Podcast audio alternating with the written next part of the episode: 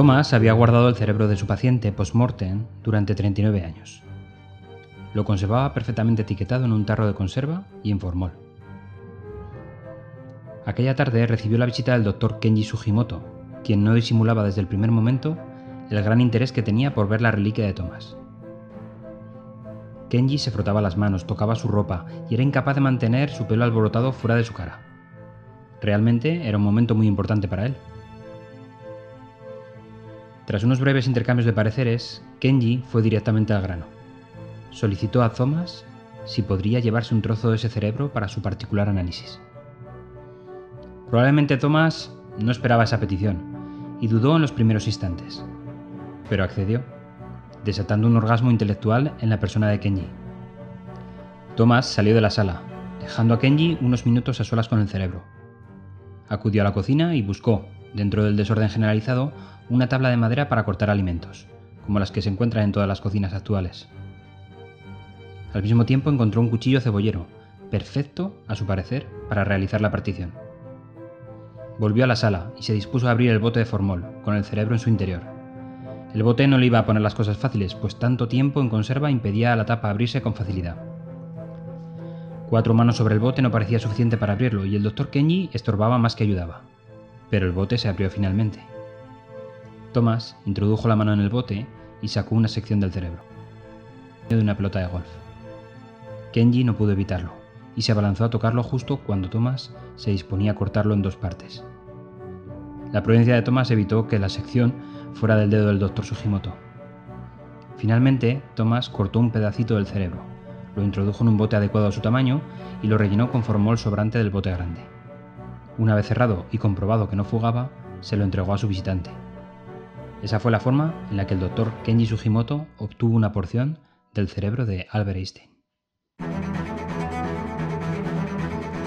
Ya comentamos en el capítulo anterior algunos de los aspectos de los entierros o cierres de los proyectos, pero sin duda, hasta de los proyectos malogrados podemos sacar mucha información.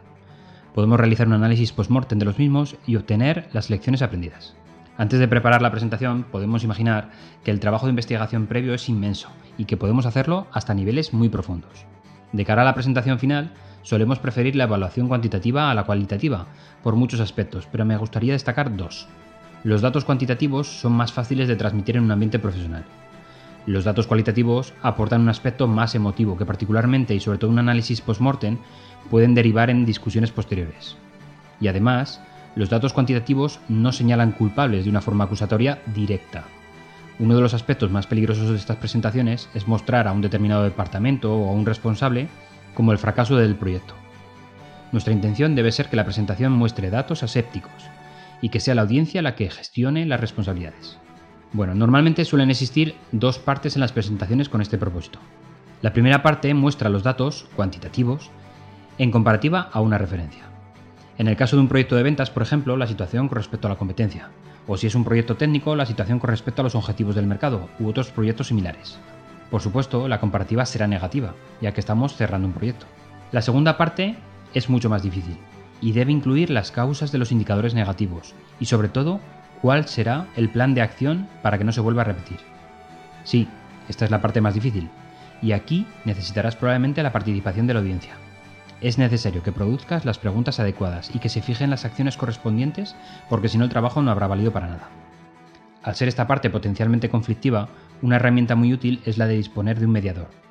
Alguien que pivote siempre las preguntas hacia el lado constructivo de la presentación y no hacia el lado del reproche.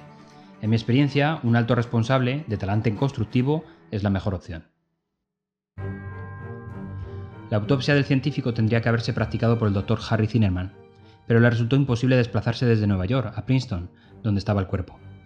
Así que el encargo cayó en Thomas Harvey, patólogo licenciado en Yale, que no dudó un segundo en hacer el trabajo. Extrajo el cerebro de Einstein y lo pesó. Era un poco pequeño, 1225 gramos, lo fotografió desde todos los ángulos posibles y lo partió en más de 240 trocitos que metió en formol.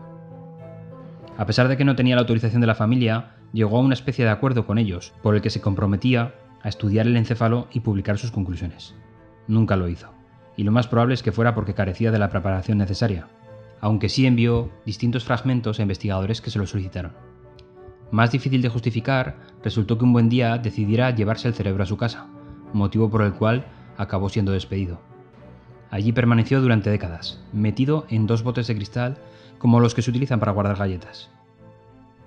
A veces Harvey los tenía en la cocina, a veces en el sótano y a veces en la repisa del salón. Los ojos, por cierto, también se extrajeron durante la autopsia y se los quedó Henry Abrams, oftalmólogo del científico. Quería un recuerdo de él, se justificó, y los guardó en una caja fuerte de un banco. Suponemos que en otras manos podría haberse extraído mucha más información de un personaje tan ilustre, pero en realidad ese fue su destino post-morte.